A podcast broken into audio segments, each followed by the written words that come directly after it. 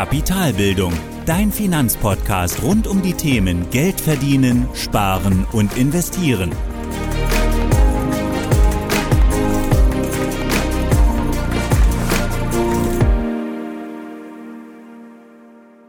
Hallo und willkommen zu einer weiteren Folge von Kapitalbildung. Heute eine Folge zum Thema Zinsen und hier nochmal ganz speziell zur Konstruktion von Bankprodukten bzw. von Finanzprodukten.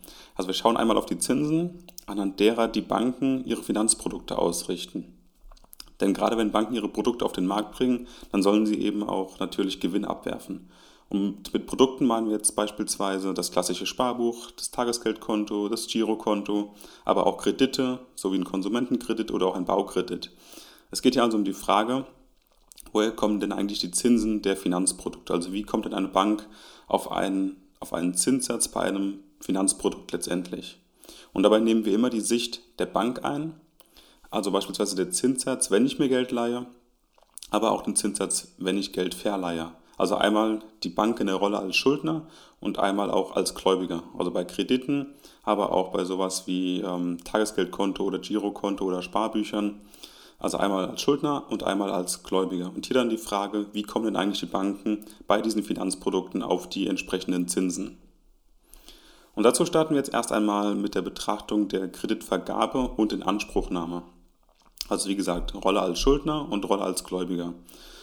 Und hier ist erstmal wichtig, zwischen den beiden Positionen zu unterscheiden, also Aktivkredit versus Passivkredit. Denn bei einem Aktivkredit verleiht die Bank ihr Geld also die Bank selbst ist der Gläubiger und bei einem Passivkredit hingegen leiht die Bank sich fremdes Geld bzw. verzinst die Einlagen der Sparer. Also da ist die Bank dann wirklich der Schuldner. Und in beiden Fällen gibt es für den jeweiligen Kredit einen Zinssatz. Und der Zins, das wissen wir aus den Folgen, das wissen wir aus vorigen Folgen, der Zins ist der Preis eines Kredits bzw. der Preis des Geldes. Und je höher der Zinssatz, desto teurer ist der Kredit und umgekehrt. Und jetzt ist es so, dass die Bank ihr Produkt, und das ist in diesem Fall das Geld, also Geld ist das Produkt der Bank, und dieses Produkt möchte die Bank günstig einkaufen und es wieder teuer verkaufen. Und dafür nimmt sie eben höhere Zinssätze, wenn sie Kredite vergibt, als sie Zinssätze zahlt für in Anspruch genommene Kredite. Und genau dieses Geschäft im Bankwesen nennt man Zinsdifferenzgeschäft. Ein einfaches Beispiel dazu. Bank A leiht Person B 1000 Euro zu 5 Prozent Zinsen und leiht sich aber selbst diese 1000 Euro, die sie verleiht an Person B, von Person A, auch 1000 Euro, aber zu nur 3% Zinsen. Und diese Zinsdifferenz dazwischen, zwischen diesen 3% und 5%, dadurch macht die Bank eben jedes Jahr ihren Zinsgewinn und das ist das Zinsdifferenzgeschäft. Also sie kauft günstig ein, das Produkt Geld, und verkauft es aber teurer eben an seine Kunden. Und bei jeder Kreditvergabe prüft die Bank auch das Geschäft immer auf drei Faktoren. Also klar, sie unterscheidet zwischen, ist es Aktivkredit oder Passivkredit? Und dann schaut man eben darauf auf drei Faktoren. Einmal das Risiko, also wie ist die Bonität des Schuldners? Zweitens auf die Laufzeit, also wie lange bekomme ich Zinszahlungen? Und drittens das Volumen, also wie hoch ist der vergebene Kredit?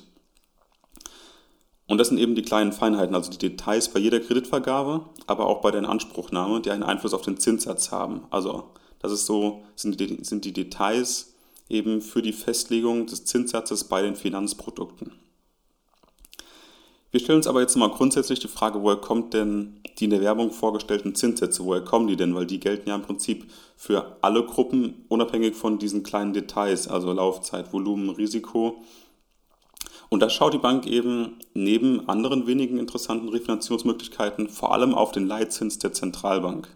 Denn die Leitzinsen beschreiben, das hatten wir auch schon besprochen, zu welchem Geld sich die Bank denn eigentlich, ähm, nee, zu welchem Preis sich die Bank denn eigentlich Geld leihen kann und wie viel sie für ihre Einlagen selbst bekommt. Und kann die Bank sich beispielsweise günstig Geld beschaffen, also ist die Hauptrefinanzierung, also der Leitzins niedrig, so wird die Bank auch ihre Kredite günstig vergeben an ihre Kunden. Und bekommt die Bank wenig Zinsen für ihre Einlagen bei der Zentralbank, so wird sie auch ihren Kunden genauso wiederum die Einlagen deutlich niedriger verzinsen. Ergo, die Bank richtet ihre Zinsen für vergebene und in Anspruch genommene Kredite hauptsächlich an den Leitzinsen der Zentralbank aus. Und genau hier schauen wir jetzt mal auf die aktuelle Situation. Das hatten wir auch schon besprochen. Es gibt das Hauptrefinanzierungsgeschäft, also das Geschäft, bei dem Banken sich Geld besorgen können von der Zentralbank. Und dieser Hauptrefinanzierungszinssatz, also dieser Leitzins, liegt bei de facto 0%. Und das Einlagengeschäft, also die Einlagenfazilität, also die Verzinsung für Einlagen bei der Zentralbank, die liegen bei minus 0,5%. Das heißt also, Banken bekommen beliebig viel Geld zum Nulltarif, 0%, aber Einlagen für gespartes Geld werden abgestraft. Also sie zahlen sogar einen Strafzins, wenn sie Einlagen bei der Zentralbank haben. Und anhand dieser Zinssätze erstellen die Banken auch ihre Zinstableaus, ihre Zinstableaus der unterschiedlichen Finanzprodukte, also für die Einlagen, aber auch für die Kredite. Und die aktuellen Daten der Banken für Einlagen und Kredite, die kann man sich anschauen. Und zwar veröffentlicht ähm, die Deutsche Bundesbank einen Monatsbericht. Und da gibt es einen statistischen Teil. Und da findet man auch alle Zinssätze im Neugeschäft der deutschen Banken. Den Link verlinke ich dir auch in den Show Notes.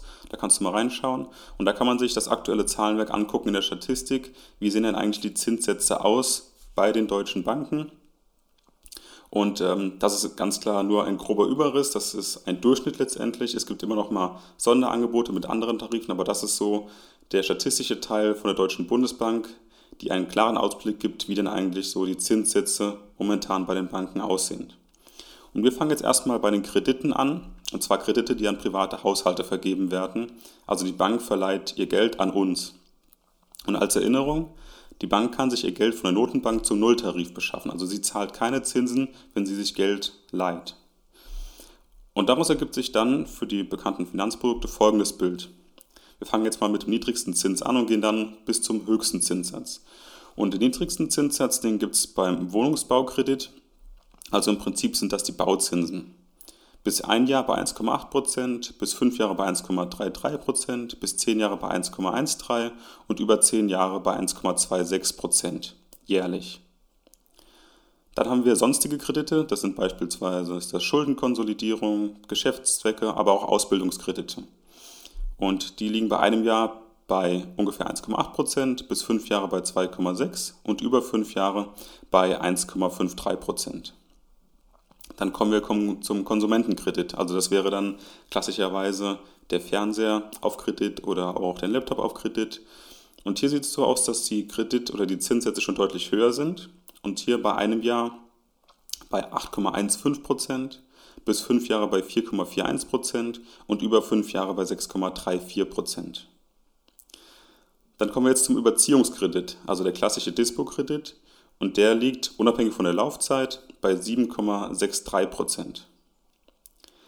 Da gibt es noch einen noch teureren Kredit und das ist der Kreditkartenkredit und das ist eben, wie gesagt, der teuerste und der liegt bei saftigen 15,14 Prozent Zinsen. Und mit diesem Wissen kommen wir dann jetzt zu den Einlagen.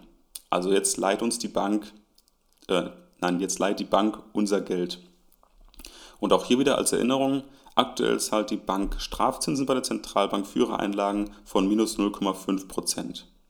Und daraus ergeben sich dann die folgenden Zinssätze der bekannten Finanzprodukte. Sowas wie täglich fällige Einlagen, also das Girokonto, Tagesgeldkonto, alle Extrakonten, über die ich täglich verfügen kann. Und die liegen bei 0%. Dann kommen wir zu den Festgeldzinsen und die unterscheiden sich natürlich in den Laufzeiten.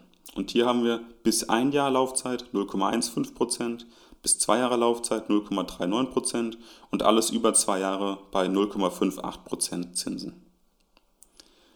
Und diese Tabelle werde ich auch nochmal in meinem Blogbeitrag veröffentlichen. Das kannst du ganz einfach finden unter kapitalbildung.org slash Folge 019. Aber jetzt nochmal zurück zu den Zahlen. Was sagen die eigentlich genau aus? Also vor allem zeigen uns die Zahlen, dass jede Bank auch ein Unternehmen ist, das Gewinne mit seinen Produkten erwirtschaften möchte. Denn das Girokonto, die Kredite, das Tagesgeldkonto, diese ganzen Einlagen und Kredite sind alles Produkte, die verkauft werden. Und die werden verkauft an die Kunden und die Kunden, das sind wir, das sind die Nichtbanken. Und Lieferant ist hauptsächlich die Notenbank eben für das Produkt Geld und die Notenbank verleiht eben das Geld an die Bank selbst, also an die Geschäftsbank und die wiederum verleiht es beispielsweise an den Kunden, das sind wir, die Nichtbanken. Und das Produkt ist das Geld und es wird immer in Form eines Kredites mit dem Preis des Zinses verkauft und dieses Geschäft, also dieses Zinsdifferenzgeschäft, das ist eben das Zinsgeschäft der Bank. Und wenn ich jetzt also bei meinem Bankberater sitze und einen Kredit haben möchte, dann schaut man eben auf genau diese Zinstableaus. Also, um welchen Kredit geht es? Wohnungsbaukredit hat weniger Zinsen als ein Ausbildungskredit, Ausbildungskredit hat weniger Zinsen als ein Konsumentenkredit, Konsumentenkredit weniger als Überziehungskredit und Überziehungskredit weniger als Kreditkartenkredit. Das ist der erste Schritt. Natürlich kommen auch erstmal die Standards oben, wie gesagt, von den Zinsen der Zentralbank, also wie kann ich mein Geld bekommen als Bank, für zu welchem Zinssatz, aktuell 0% und was bekomme ich für mein Geld noch, aktuell minus 0,5%. Und dann die Frage, wie gesagt, um welchen Kredit geht es denn? Denn ein Wohnungsbaukredit ist anders besichert als jetzt beispielsweise ein Kreditkartenkredit. Dann kommt die Frage, wie lange ist die Laufzeit des Kredits? Also wie lange ich denn dafür? Das haben wir eben auch gesehen. Ähm, jetzt beispielsweise beim Konsumentenkredit, wenn ich das bis ein Jahr mache, dann liegt der bei 8,15 Prozent. Wenn ich das aber bis fünf Jahre mache, dann liegt es bei 4,41 Prozent. Also je länger die Laufzeit bei diesem Kredit ist, desto niedriger sind dann auch die Zinsen, weil man eben lange oder länger Zinszahlungen bekommt vom Kunden. Dann die Frage, wie groß ist das Kreditvolumen? Da auch natürlich meistens, je größer das Kreditvolumen, desto günstiger die Zinsen. Logischerweise, weil dann bekomme ich auch mehr Zinszahlungen von meinem Kunden. Dann viertens, wie ist die persönliche Bonität? Also wie ist der Kredit gesichert? Welche Bonität hat aber der Schuldner ganz speziell? Also es macht einen Unterschied, ob ich jetzt hier einen Studenten sitzen habe oder eben einen Beamten mit, einer, mit einem sicheren Arbeitsplatz und sicherem Einkommen. Und dann mit diesem ganzen Wissen eben oder mit diesen speziellen Details, also eben um welchen Kredit geht es, die Laufzeit, das Volumen, aber auch die persönliche Bonität. Dadurch entsteht dann eben auch der individuelle Zinssatz für den jeweiligen Kredit. Und klar ist auch, dass beim Dispo-Kredit gibt es solche individuellen Betrachtungen natürlich nicht. Hier ist der Zinssatz für jeden gleich. Trotzdem von der Idee gibt es natürlich unterschiedliche Zinssätze für die verschiedenen Finanzprodukte, je nach Sicherheit, je nach Risiko und dann nochmal im Speziellen natürlich auch Laufzeit, Volumen und auch die persönliche Bonität. Ähnliches gilt dann auch für die Einlagen. Also die Frage ist eigentlich letztendlich, wie lange kann ich denn mit der Einlage arbeiten? Also die Laufzeit der Einlage. Wie groß ist die Einlage, also das Volumen? Und je größer Laufzeit und Volumen der Einlage, desto mehr wird es von der Bank honoriert, also desto mehr Zinssatz bekomme ich als Kunde bzw. vergebe ich als Bank. Denn wenn es länger dauert, wenn ich jetzt länger darüber verfügen kann als Bank, also aus der Sicht der Bank, kann ich lange mit dem Geld arbeiten und kann auch sicher mit dem Geld arbeiten. Ich weiß, das gehört mir für eine bestimmte Laufzeit, dann kann ich damit auch wirklich fest planen. Und genau dann kann ich eben auch andere Kredite damit vergeben, kann damit wirtschaftliche Arbeit und je größer die Summe ist, desto mehr andere Kredite kann ich damit auch vergeben. Und das kann man eben an einem einfachen Beispiel festmachen. Es ist eben für jede Bank lukrativer, eine Einlage mit großem Volumen und langer Laufzeit höher zu verzinsen und daraus eben viele kleinere Kredite mit höheren Zinsen zu vergeben. Also da einfach das Geschäftsmodell wirklich versuchen, große Volumen zu bekommen mit langer Laufzeit, also langer Bindung des Kunden, um eben damit langfristig planen zu können und dann andere, andere Kredite damit zu vergeben, um eben das Zinsdifferenzgeschäft zu bedienen. Und nach diesen Ablaufen oder nach diesen Abläufen wird eben der Zinssatz für ein Finanzprodukt bestimmt. Und letztendlich, letztendlich hängt genau dieser Zinssatz eben sehr stark vom eigenen Refinanzierungs- und Einlagengeschäft der Bank ab. Also zu welchen Konditionen bekommt die Bank denn ihr Geld bei der Zentralbank? Aber auch für welche oder zu welchem Preis kann sie denn eigentlich ihr eigenes Geld dort parken? Und ist der Leitzins niedrig, sind auch die Kredite an private Haushalte niedriger und natürlich auch umgekehrt. Man kann also sagen, dass Geschäftsbanken ihre Finanzprodukte anhand der aktuellen Lage der Geldpolitik der EZB ausrichten. Also sie gibt die Preise des Lieferanten, das ist die EZB, an den Kunden, also uns weiter und erarbeitet sich dadurch einen Gewinn. Und das ist eben das sogenannte Zinsdifferenzgeschäft, das im Übrigen gut zwei Drittel des Gewinns der Banken ausmacht, immer noch, obwohl gerade die Zinsen so niedrig sind.